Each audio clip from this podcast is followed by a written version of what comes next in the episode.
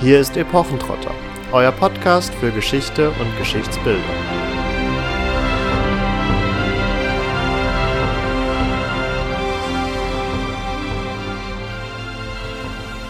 Hallo und herzlich willkommen zu einer weiteren Folge Epochentrotter.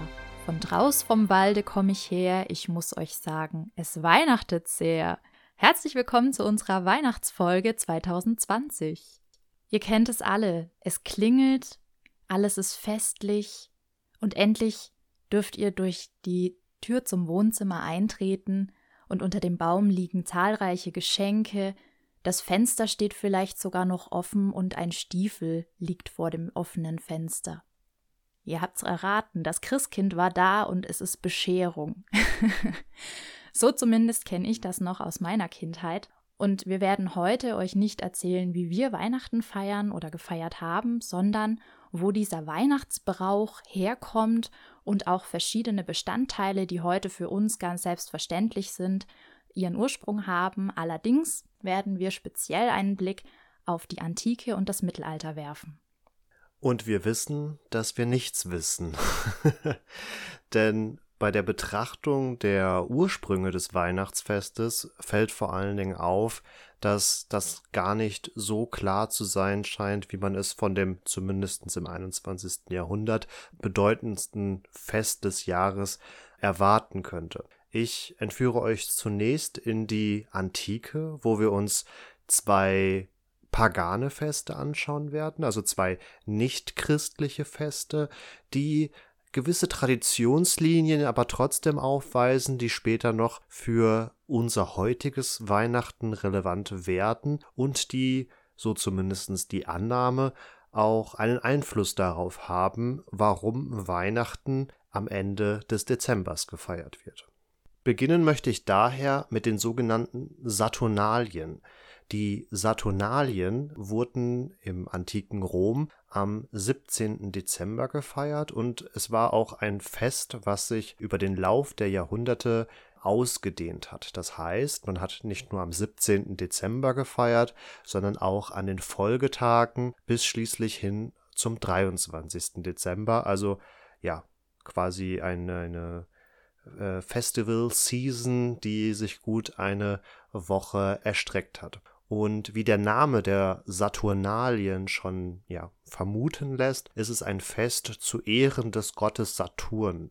Der Gott Saturn, auch Gott der Aussaat, ist laut der römischen Mythologie zu den Bewohnern Latiums, also der Region, in der auch Rom liegt, gekommen und hat sie in der Kunst des Ackerbaus unterwiesen. Also er war ja, so gesehen relativ relevant dafür, um die Nahrungsversorgung sicherzustellen. Und er war auch der Herrscher im goldenen Zeitalter. Das goldene Zeitalter ist so, im christlichen Sinne würde man sagen, so der, der paradiesische Urzustand, in dem noch alle Menschen glücklich beieinander leben, es gibt keine Armut, es gibt auch keine Kriege und die Saturnalien wurden so gesehen auch in gewisser Weise als Wiedergeburt des goldenen Zeitalters des entweder Aurea Aetheas oder des Aurea Secula gesehen. Und wie sich das ja ausdrückt, darauf komme ich gleich unter anderem auch noch zu sprechen. Warum werden nun die Saturnalien ausgerechnet am 17. Dezember gefeiert oder auch an den sich anschließenden Tagen. Eine mögliche Erklärung ist, und die liefert uns der römische Autor Livius, dass an diesem 17. Dezember im Jahr 497 vor Christus, also relativ weit zurück in der römischen Geschichte, der Saturntempel in Rom geweiht worden sein soll. Dieser Saturntempel stand am Fuß des Kapitols und wenn ihr heutzutage das Forum Romanum besucht, könnt ihr auch noch die Überreste dieses Tempels besichtigen. Da stehen noch einige Säulen mit Kapitellen. In diesem Tempel wurde unter anderem auch der römische Staatsschatz aufbewahrt. Also wer sich noch an Lucius Vorenus und Titus Pullo aus äh, HBO's Rome, der Serie, erinnert, die kommen ja durch einen glücklichen Zufall in den Besitz des römischen Staatsschatzes, nachdem dieser aus dem Tempel des Saturns ja entwendet worden ist, nennen wir es mal so. Natürlich muss man sich jetzt auch fragen, ja, natürlich, da ist dieser Tempel geweiht worden, aber es hat ja vermutlich auch im Jahr 497 schon eine Bewandtnis gehabt, warum ausgerechnet an diesem Tag der Tempel geweiht worden ist. Und da lässt sich natürlich überlegen, ob das vielleicht auch was mit der Wintersonnenwende zu tun hat, die ja immer in diesem Zeitraum angesiedelt ist, also am vor allen Dingen 21. Dezember. Es wird auch vermutet, dass es vielleicht etwas mit dem Abschluss der Winteraussaat zu tun hat. Ich hatte ja schon erwähnt, dass Saturn der Gott ja, der Aussaat oder des Ackerbaus war. Aber so ganz genau beantworten lässt sich das nicht. Also von einigen Historikern wird auch relativ vehement bestritten, dass diese Feste und auch noch das zweite Fest, auf das ich gleich zu sprechen kommen möchte, in einem direkten Zusammenhang mit der Wintersonnenwende stehen, wie es vielleicht aus anderen antiken oder historischen Kulturen bekannt ist.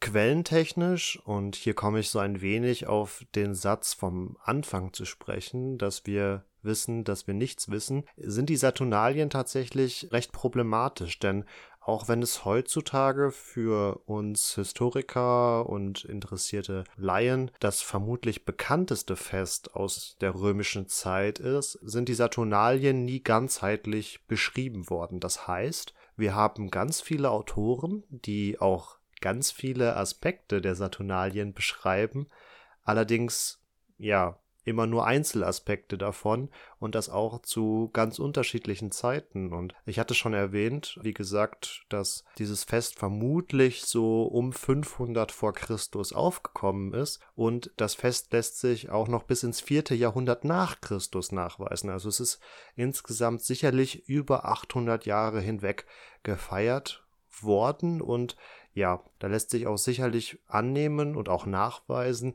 dass sich da gewisse Veränderungen ja in der Festkultur abgespielt haben. Nur so zum Vergleich, wenn wir jetzt hier wieder von unserem heutigen Standpunkt 800 Jahre zurückgehen, dann sind wir im tiefsten Mittelalter und Katharina wird euch gleich noch aufzeigen, dass da beispielsweise Weihnachten auch ganz anders gefeiert worden ist. Also auch hier für die Saturnalien lässt sich immer schwierig nachvollziehen, ob das beschriebene 100 oder 200 Jahre vorher oder später überhaupt eigentlich so gegolten hat. Und wir haben tatsächlich eine einen recht prominenten oder einen recht gut dokumentierten Punkt in der römischen Geschichte, wo diese Saturnalien reformiert worden sind, umgewandelt worden sind. Konkret sind wir hier im Jahr 217 vor Christus, also gute 300 Jahre nach der vermeintlichen Einführung der Saturnalien, als Rom im Zweiten Punischen Krieg, wir erinnern uns an Hannibal und seine 50 Elefanten, die über die Alpen gezogen sind, als Rom in diesem Zweiten Punischen Krieg in der Schlacht am Trasimenischen See eine herbe Niederlage erlitten hat, das ist somit die erste größere Niederlage auf tatsächlich italischem Boden, also in unmittelbarer Nähe Roms. Und diese Niederlage soll ausschlaggebend dafür gewesen sein, dass die Saturnalien umgestaltet worden sind. Man orientierte sich fortan eher an griechischen Opferriten. Das schloss auch ein öffentliches Bankett ein, also eine öffentliche Speisung. Die geopferten Tiere oder das geopferte Tier wurde im Nachhinein in der Öffentlichkeit ähm, verzehrt und auch das vielleicht dem ein oder andere bekannte Rufen von Io Saturnalia oder Jo Saturnalia, je nachdem, wie man Io betonen möchte, soll in dieser Zeit aufgekommen sein. Nun mag man sich fragen, was könnte diese Niederlage damit zu tun haben, dass diese Feste jetzt umgestaltet worden sind prinzipiell, und das wird ja auch immer gerne herangeführt, wenn es darum geht zu erklären, warum das römische Imperium so erfolgreich dabei war, nicht nur zu erobern, sondern auch die dann Provinzen möglichst ja, gut zu romanisieren, wird den Römern ja immer zugeschrieben, dass sie sehr anpassungswillig waren, was ihre römische Götterwelt oder auch ihre römischen Kulte generell angeht. Da wurden dann ja einheimische Gottheiten kurzerhand zu Jupiter oder auch zu Mars umgestaltet, meist noch mit einem kleinen Beisatz oder Beinamen äh, versehen, sodass der örtliche Einwohner schon sich noch weiterhin mit der Gottheit identifizieren konnte. Aber nichtsdestotrotz ähm, schuf man da Parallelen und ähm, nahm fremde Gottheiten so gesehen ja in die eigene Götterwelt auf und ja erleichterte so den Unterworfenen natürlich auch sich mit der neuen Kultur, mit den neuen Herrschern ja, anzufreunden, weil der eigene Glaube nicht direkt aufgegeben werden musste. Und an dieser Stelle vermutet unter anderem der Althistoriker Robert Palmer, dass diese Anpassung ein Versuch der Römer gewesen sein soll, den karthagischen Gott Baal Hamon zu befrieden. Dieser wurde nämlich als ja, Gegenpart zum römischen Saturn oder auch zum griechischen Kronos gesehen. Also hier hat man dann wieder entsprechende Parallelen gezogen und sich gedacht, ach, deren Baal Hamon der ist doch eigentlich nicht so viel anders wie unser Saturn. Im Rahmen der Feste der Saturnalien können wir ihn vielleicht befrieden und so ja, zukünftige Niederlagen vielleicht verhindern. Das drückte sich dann unter anderem auch in der Weise aus, dass beispielsweise der opfernde Priester keinen verhüllten Kopf mehr hatte. Also üblich war es eigentlich im römischen Kontext, dass ein ja, ähm, Stoffwurf oder ein, eine Stofffalte der äh, von den Aristokraten getragenen Toga genutzt wurde, um den Kopf zu verdecken. Wenn ihr in Rom unterwegs seid, sieht man das eigentlich noch sehr gut auf der Arapakis. Das ist ja ein sehr monumental ausgestalteter Altar, wo auch alle ja dargestellten Männer, glaube ich, vor allen Dingen. Bei den Frauen bin ich mir gerade gar nicht mehr so sicher, die in die Kulthandlung verwickelt sind, ja, durch die Toga bedeckt sind und hier bei den Saturnalien, weil sie sich eben nach 217 vor Christus eher an den griechischen Vorbildern orientierte, war das eigentlich dann nicht mehr der Fall. Aber kommen wir jetzt mal zu den Feiern selbst, denn bisher habe ich natürlich viel darüber berichtet, wie die Saturnalien zustande kamen, ähm, welchen Anlass sie hatten und auch wie sie sich im Laufe der Zeit vielleicht und warum vielleicht geändert haben. Aber zu den Saturnalien als Feiertag selbst und es wurde tatsächlich auch im römischen Kontext als Feiertag verstanden. Das heißt, es fand keine Arbeit mehr statt, die Schulen waren geschlossen, es gab keine Gerichtstermine und auch Kriege sollten oder konnten nicht erklärt werden. Also ein Tag der Ruhe, christlich gesprochen, ein Tag der Besinnung. Und nach dem gerade beschriebenen öffentlichen Ritus, der nun vor allen Dingen griechisch geprägt war, ging die Feier dann im Privaten weiter und eben auch an den Folgetagen. Dadurch ergibt sich dann auch so ein wenig, dass die Feier oder diese Festivitäten durchaus auch über mehrere Tage gehen konnten. Wenn ich jetzt allzu zwanghaft Parallelen zum Christentum ziehen möchte, dann traf man sich zuerst in der Messe und hat dann zu Hause im Privaten weitergefeiert, aber das ist wie gesagt eine wirklich sehr modern gedachte Retrospektive. Die Saturnalien waren ein Fest, das auch wieder aus einer modernen Sicht gesprochen sehr karnevaleske Züge hatte.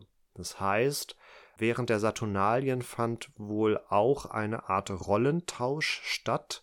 Das begegnet uns zu einem späteren Zeitpunkt ja auch im Mittelalter, dass da so ein wenig die soziale Ordnung umgedreht oder außer Kraft gesetzt wurde, um eine Art alljährliches Ventil zu schaffen. Für das mittelalterliche Weihnachtsfest spielt das, glaube ich, jetzt keine Rolle mehr und wäre damit eher ein eigenes Thema, oder? Mhm. Okay, das Karnevaleske meinst du jetzt? Ja, ja, genau. Ja, durchaus. Also man hat natürlich noch so Weihnachtsspiele, die auch an Fastnachtsspiele erinnern, aber die sind nicht mit verkehrter Welt oder wie man das eben aus der Fastnachtszeit oder aus dem Karneval kennt, sondern da ist die Ordnung weiterhin geltend und man hat eher so eine Art Krippenspiel, worauf ich dann aber gleich noch genauer eingehen werde. Genau, also eher ein eigenes Thema, wenn auch ein sehr spannendes Thema, dem wir uns sicherlich auch nochmal widmen werden. Bei diesem Rollentausch in den Saturnalien ist auch jetzt hier wieder so ein wenig, wir wissen, dass wir nichts wissen, weil unklar ist, wie weit dieser Rollentausch ging. Also für Events in der Geschichte und Vergangenheit, wo es immer heißt, die soziale Ordnung wurde außer Kraft gesetzt, finde ich persönlich, sollte man sowieso immer ein wenig kritisch sein, weil ähm, angenommen, ihr seid jetzt Teil einer solchen Festivität und ihr tanzt eurem Meister oder eurem Vorgesetzten ein wenig auf der Nase rum, dann akzeptiert er das vielleicht aufgrund der ja, kulturellen Tradition aber wenn es zu weit geht, wird er euch im Nachgang an diese Festivitäten schon bestrafen. Also das dürfte durchaus dem einen oder anderen immer doch noch im Hinterkopf geblieben sein. Und für die Saturnalien ist nun überliefert, dass hier vor allen Dingen auf der Sklaven- und Meisterebene oder auf der Hausherren-Dominus-Ebene, also den Besitzern der Sklaven, dieser Rollentausch stattgefunden hat. Und gerne wird überliefert, dass nicht mehr die Sklaven zum Festmahl die Meister bedient haben, sondern die Meister ihre Sklaven bedient haben. Fraglich. Ähm, oder zumindest unbestätigt unsicher. Es ist auch denkbar, dass vielleicht als einziger Zeitraum im Jahr die Sklaven befugt waren, an der Tafel ihres Meisters mitzuessen oder dass äh, vielleicht eine andere ja, Essensreihenfolge stattgefunden hat. Also wäre ich prinzipiell vorsichtig, da zu sagen, dass hier ein konsequenter Rollentausch ähm, stattgefunden hat. In gewisser Art und Weise finden wir hier aber das wieder, was in späteren Zeiten dann auch im Karneval stattgefunden hat. Glücksspiel war wohl auch erlaubt. Das heißt, Glücksspiel war nicht immer in der römischen Kultur verboten, aber doch eigentlich immer sehr verpönt. Aber für die Saturnalien war es eher, ja, toleriert, akzeptiert. Aber dann auch nur für einen begrenzten ähm, Zeitraum.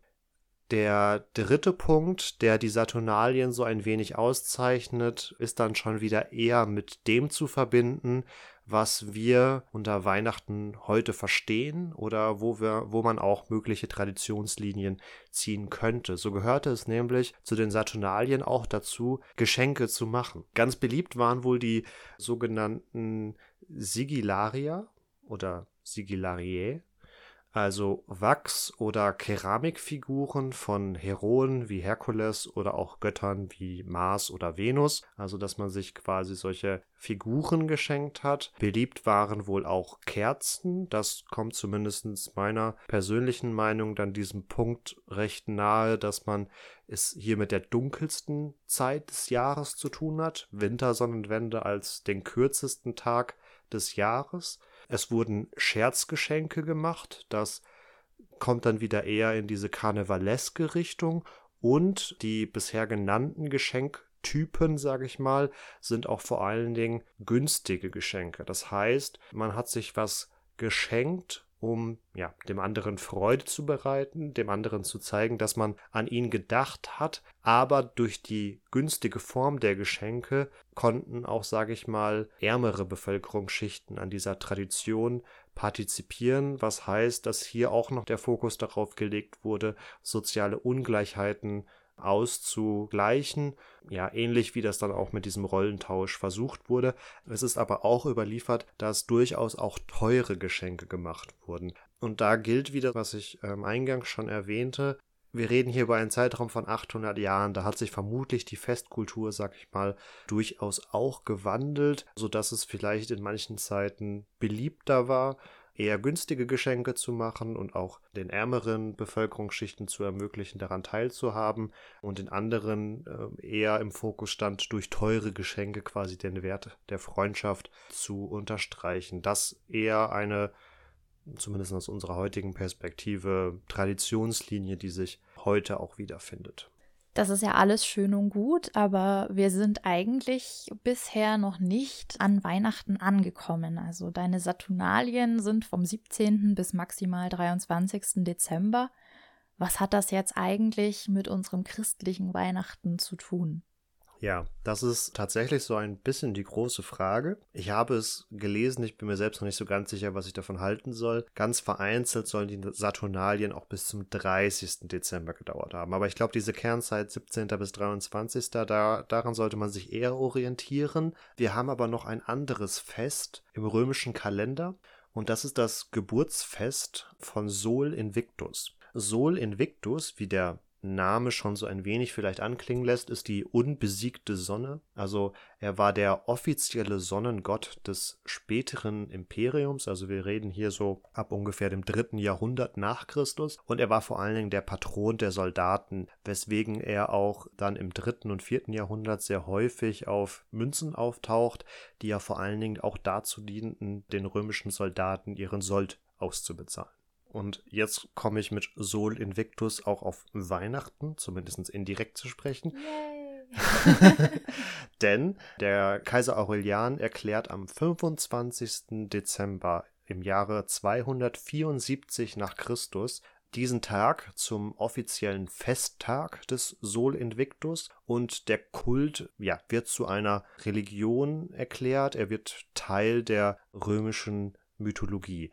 Unsicher ist auch hier, ob Sol Invictus als neuer Gott verstanden werden kann oder ob es sich um eine Art Reformation des Kultes rund um Sol handelt, also den Sonnengott, der auch in früheren Jahrhunderten schon bekannt ist.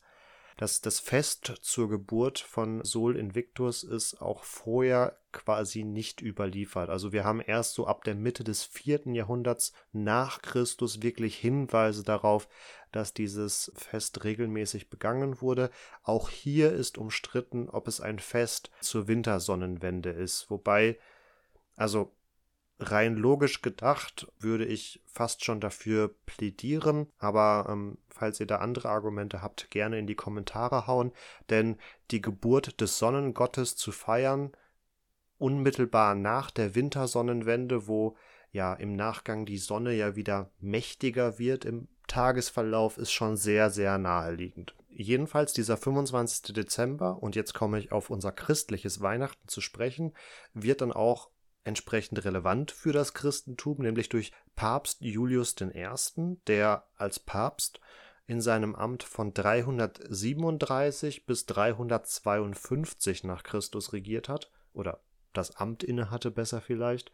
Zu diesem Zeitpunkt kann man ja noch nicht so wirklich von ja, von einer Kirchenregentschaft vielleicht schon sprechen, aber es ist sicher noch nicht eine weltliche Regentschaft, wie man dann später im Mittelalter sagen könnte. Jedenfalls legt er den 25. Dezember als den Tag der Geburt Christi fest. Und jetzt gibt es hier zwei Erklärungsansätze. Entweder Papst Julius I. wollte in einem ja immer noch römisch-paganen geprägten Umfeld. Konstantin der Große hatte inzwischen zwar durchaus das Christentum zur römischen Staatsreligion erklärt, aber deswegen war ja das pagane Heidentum nicht einfach weggewischt, dass dieser Papst eine Alternative zu den Saturnalien anbieten wollte, die ja in der Woche vorher oder in den Tagen vorher stattfinden, oder er wollte der römischen Tradition quasi folgend Jesus als Sol Invictus, also als Sonnengott, als unbesiegten Sonnengott verkaufen und hier in Anführungsstrichen mit den Mitteln der, der Römer, die ja Götter für sich vereinnahmt haben und äh, dann zu ihrem eigenen Pantheon gezählt haben, hier ähnlich verfahren, indem er einfach den mitbedeutendsten römischen Gott einfach für, für Jesus erklärt und so auch den römischen Paganen es einfacher machen, diesen neuen Jesus und damit das Christentum für sich zu akzeptieren. Also wir haben jetzt zwei Feste, die entweder unmittelbar davor vor unserem heutigen Weihnachten stattfinden oder dann termingerecht auf dem 25. liegen und vielleicht auch das ein oder andere, was dann sich überliefert hat, aber konkretere Traditionslinien lassen sich dann, glaube ich, vor allem im Mittelalter ausmachen. Ja, Christus als Sol Invictus ist durchaus gar nicht so weit hergeholt und würde durchaus passen, denn Christus wird in der Bibel immer wieder auch als Lichtbringer oder Licht der Welt bezeichnet, genauso wie Gott Vater ja auch das Licht schafft. Insofern ist die Geburt von Jesus Christus am 25. Dezember durchaus geschickt gewählt, geschickt platziert, geschickt gerechnet, je nachdem, denn es lässt sich auch aufgrund der Evangelien und dem Zeitpunkt der Verkündigung an Maria, dass sie ein Kind erwartet, berechnen, dass der 25.12 als Geburtsdatum rauskommt, sofern man genau neun Monate Schwangerschaft annimmt, was nach aktuellem medizinischem Stand, glaube ich, nicht mehr so ganz korrekt ist. Also man rechnet, glaube ich, eher mit 40 Wochen. Und da ist man schon eher bei zehn Monaten, aber sei es drum, die alten Kirchenväter haben sich eben mit den neun Monaten hier arrangiert und ja, Datum der Verkündigung ist eben der 25. März. Insofern kommt man dann beim 25. Dezember raus. Wer jetzt genau diesen 25. Dezember für das Christentum festgelegt hat, ist nicht so ganz klar. Du hattest jetzt den Papst Julius. Den ersten. Den ersten genannt. Konstantin der Erste, kein Papst, sondern Kaiser. Ist auch nicht ganz unbeteiligt an dem Ganzen. Der fand nämlich ein Fest zur leiblichen Geburt des Herrn gar nicht so verkehrt, um auch das Christentum als Staatsreligion zu etablieren. Papst Liberius, der auf Papst Julius gefolgt ist, hat auch nochmal den 25. Dezember bestätigt. Das Konzil 381 mit Kaiser Theodosius hat auch nochmal offiziell den 25.12. gewählt. Und so zieht sich das noch einige Zeit weiter. Also man hat einfach versucht, wirklich dieses Datum zu etablieren und hier festzulegen. Was jetzt neu mit der Zeit dazu kommt, ist die Sache mit den Geschenken. Also Marvin hat euch ja erzählt, bei diesen römischen Festen war es durchaus üblich, Geschenke zu machen. Und wir kennen das auch im Christentum. Das verbinden wir eher mit dem heiligen Nikolaus, der ja am 6.12. noch zu einigen kommt und den Kindern Leckereien in die Stiefel steckt.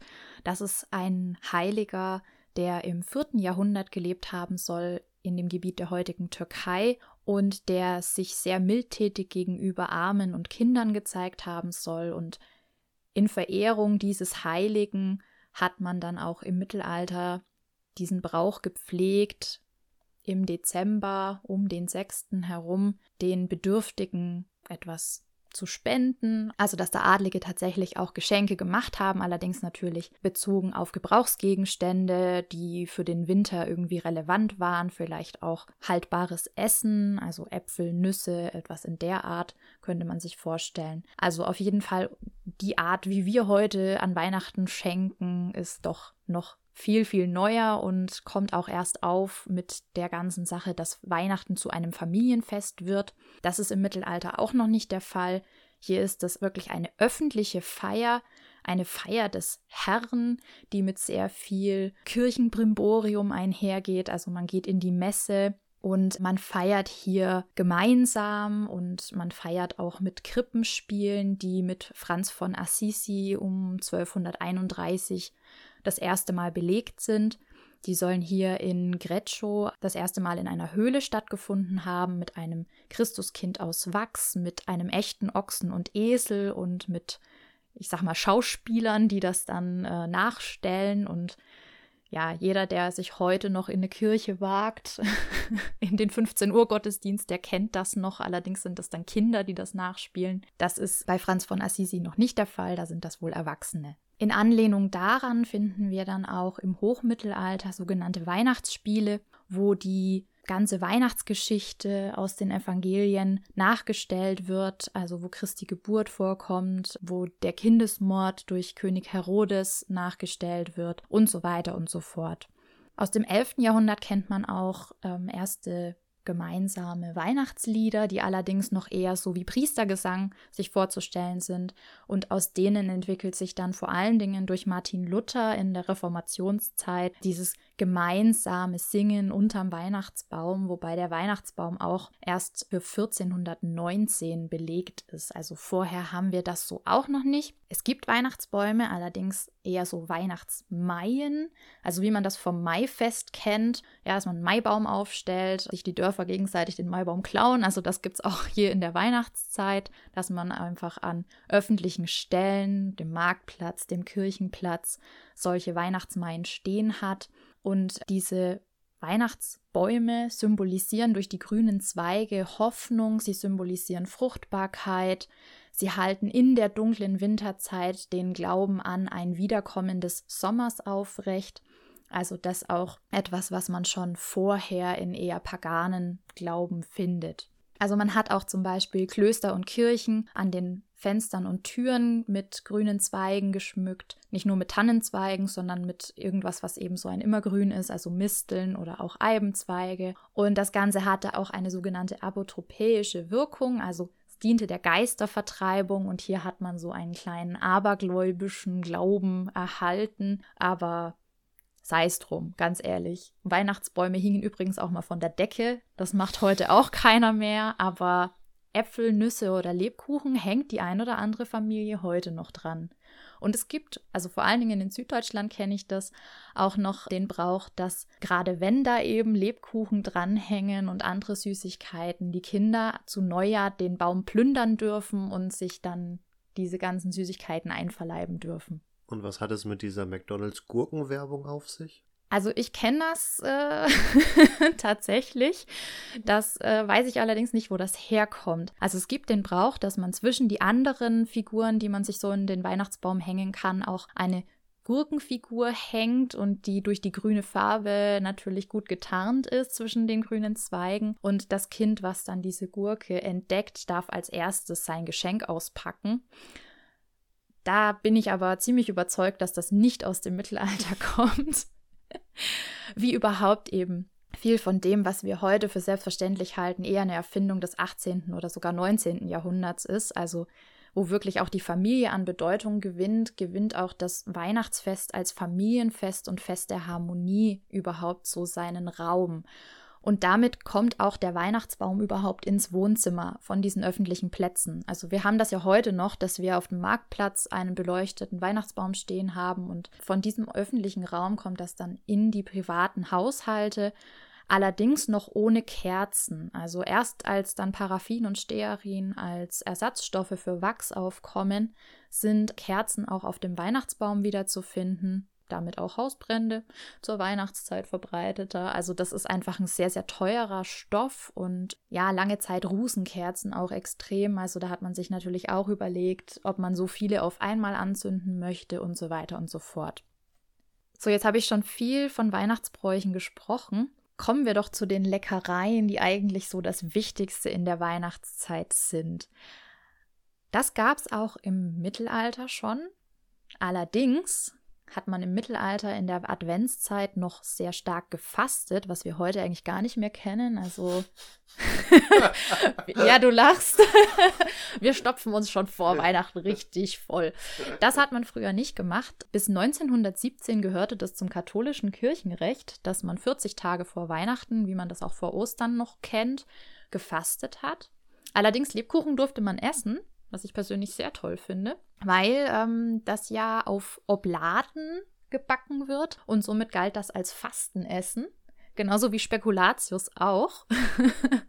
und Bier durfte man auch trinken. Also es ging einem gar nicht so schlecht, obwohl man gefastet hat. Aber man hat trotzdem dann an Weihnachten, also am 25.12., das Fasten gebrochen, beziehungsweise man hat am 24.12. eine Christmette gefeiert und damit war dann die Fastenzeit offiziell beendet. Das heißt, am 25.12. durfte man sich dann von oben bis unten mit Lebkuchenplätzchen und Weihnachtsgans und Braten vollstopfen. Und das hat man mit Sicherheit auch getan. Und das hat man aber nicht erst mit dem Christentum so getan, sondern schon vorher, denn im Herbst haben eigentlich sich alle Tiere fett gefressen und es gab danach die große Schlachtzeit und dementsprechend hatte man für die Anfangszeit des Winters Braten und andere leckere Sachen, Würste und so weiter zur Verfügung und hat das dann auch dementsprechend natürlich mit eingebaut in das ganze Feiern.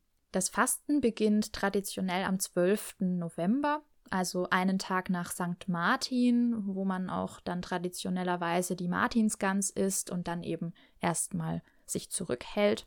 Lebkuchen übrigens gibt es schon seit dem 11. Jahrhundert und man schreibt das Ganze wie auch das Bier den Mönchen zu, dass die sich das ausgedacht haben. Und ja, Lebkuchen kommen von den Honigkuchen, die es auch schon im alten Ägypten bei den Griechen und bei den Römern gab, die hier auch durch den Honig irgendwie mit dem Göttlichen verbunden wurden, Talisman waren. Teilweise hat man als Grabbeigaben im alten Ägypten auch Honigkuchen gefunden. Honig hat nicht nur eine Verbindung zum Göttlichen, es hat auch heilende Wirkung. Das kennt man ja heute noch. Propolis ist immer noch beliebt, ist auch wieder geisterabwehrend und ja, man nennt das auch noch Pfefferkuchen auch wenn das nicht mehr so verbreitet ist. Und das heißt nicht, dass da jetzt irgendwie krass Pfeffer eingebacken ist und man beißt rein und kriegt einen totalen Schärfeschock, sondern Pfeffer heißt im Mittelalter einfach, das sind Gewürze, die sind gut für den Magen. Und wir würden heute sagen, das sind allesamt Gewürze, die mit Weihnachten zu tun haben. Also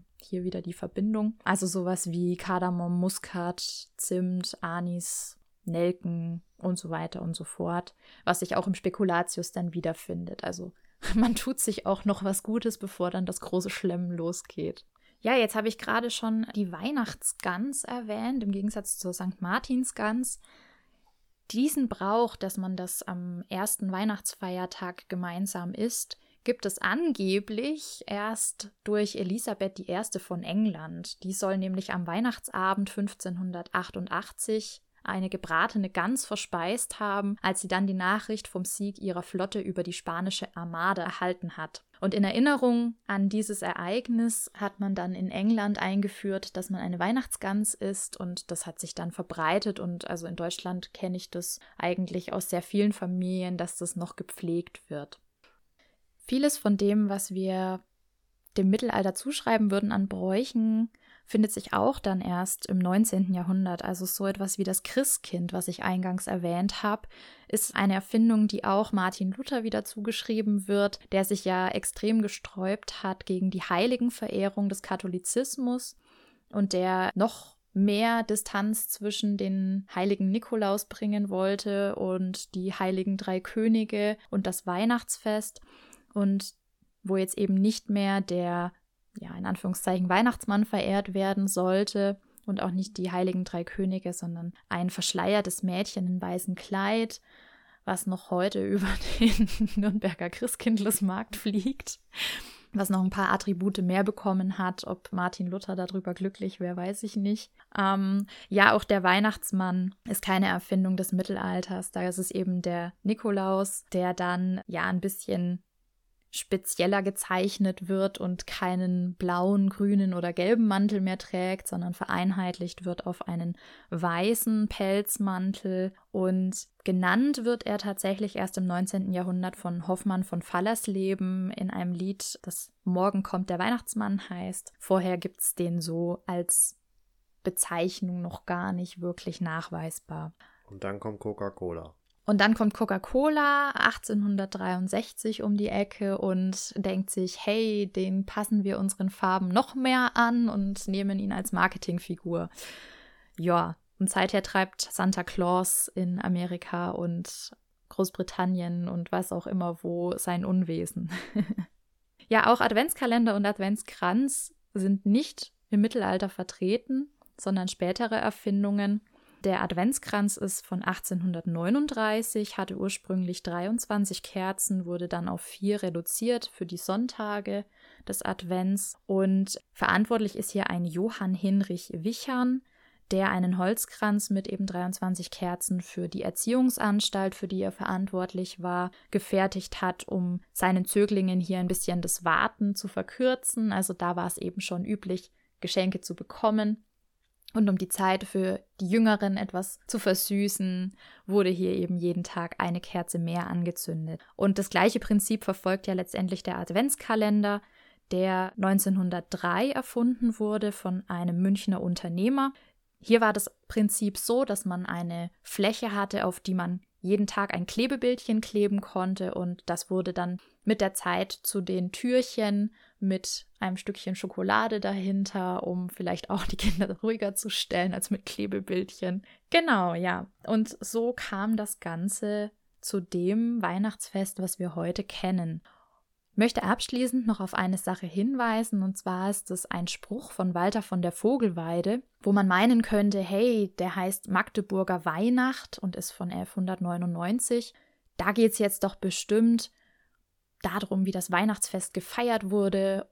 Nein, tut es leider nicht, sondern das ist ein Spruch, der im Zuge des Thronstreits zwischen Philipp dem Schwaben und Otto dem Welfen entstanden ist und letztendlich das Weihnachtsfest nutzt, um Philipp von Schwaben als legitimen Herrscher darzustellen, ihn gegen Otto abzugrenzen und durch eine Verbindung mit Jesus mit Gott, seiner Frau mit Maria, ähm, hier einfach eine Überhöhung zu erzielen und den anderen Anwärter, den Gegenkönig, auszustechen. In Bezug auf die Saturnalien, also den in Anführungsstrichen antiken Vorgänger, kann man schon festhalten, dass es eines der ähm, bedeutendsten Feste im römischen Kalender zumindest war und durch die Bedeutung von Sol Invictus in der Spätantike war auch sicherlich sein Geburtsfest von herausragender Bedeutung für die Römer selbst. Wie verhält es sich nun mit dem mittelalterlichen Weihnachten? War das auch ein besonderes Fest oder ging das in der Vielzahl von christlichen Feier- und heiligen Tagen ein wenig unter? Es hatte definitiv nicht den Stellenwert, den es heute hat. Also auch heute bei den Christen hat. Es war nicht so wichtig wie Ostern und Pfingsten, also Christi Tod und Auferstehung waren viel, viel zentraler und waren auch wirklich so der Höhepunkt im Kirchenjahr. Insofern muss man hier wirklich ein bisschen Abstand davon nehmen. Also dieses zentral gestellte Fest am Ende des Jahres, auf das dann die sogenannten Rauhnächte folgen, das kam dann wirklich erst später auf und hier ist auf jeden Fall die Reformationszeit sehr entscheidend und alles, was dann eben danach kommt. Damit hoffen wir euch einen äh, kleinen Einblick geboten zu haben in historische Feste und Riten, grob gesagt zum Abschluss des Jahres. Wir kommen so gesehen auch langsam zum Abschluss des Jahres. Keine Sorge, nächste Woche wird es auch noch eine Folge geben. Wir das sind Katharina und ich. Jawohl. wünschen euch eine sehr besinnliche Weihnachtszeit. Genießt die Zeit mit euren Lieben, wenn auch diesmal in sicherlich kleinerer Runde als vielleicht sonst üblich. Erholt euch ein wenig vom stressigen Jahr 2020 und gemeinsam können wir, denke ich, doch in eine bessere oder in ein hoffnungsvolleres Jahr 2021 aufbrechen. Den guten Rutsch wünschen wir euch aber erst nächste Woche. also fresst euch nicht zu sehr voll, es sei denn, ihr habt natürlich vorher die 40 Tage gefastet. Wir möchten an dieser Stelle nochmal ein letztes Mal auf unsere Weihnachtsumfrage hinweisen, die ihr auch wieder in den Show Notes findet. Es geht darum, mit eurem Feedback das Projekt Epochentrotter noch besser zu machen und die Umfrage ist auch wirklich ruckzuck gemacht. Den Link findet ihr wie immer in unseren Show Notes auf unserer Webseite epochentrotter.de und auf unseren Social Media Kanälen Facebook und Instagram werden wir den Link in den kommenden Tagen auch noch einmal posten, damit ihr da ganz einfachen Zugriff drauf habt. In diesem Sinne klinke ich mich schon mal aus, wünsche euch nochmal eine schöne Weihnachtszeit und freue mich, wenn ihr auch in der nächsten Woche wieder einschaltet. Ciao, ciao. Damit bleibt mir nur noch, mich anzuschließen und euch ebenfalls eine besinnliche und frohe Weihnachtszeit zu wünschen im Kreis eurer Lieben. Feiert gemeinsam, fresst euch voll, ich bin da voll dafür. Plätzchen sind das Beste im ganzen Jahr. Und zum Abschluss möchte ich euch mit dem genannten Philippsthon bzw. der Magdeburger Weihnacht aus dem Jahr 1199 entlassen. Es ging eines Tages, als unser Herr ward geboren, von einer Magget, die er im Zemurta hat erkoren, ze Magdeburg der König Philippes schone. Da ging eins Kaisers Bruder und eins Kaisers Kind in einer Wart, wir doch dir Namen sind. Er trug des Rieches Zepter und dir Krone. Er trat Felice im was nicht gach, ihm Sleich ein hochgeborene Königine nach, Rose Ahne Dorn, ein Tube sunder Gallen. Die Zucht was nirne anders war, Dir Düringe und dir Sachsen dienten also da, dass es den Wiesen müsste wohl gefallen.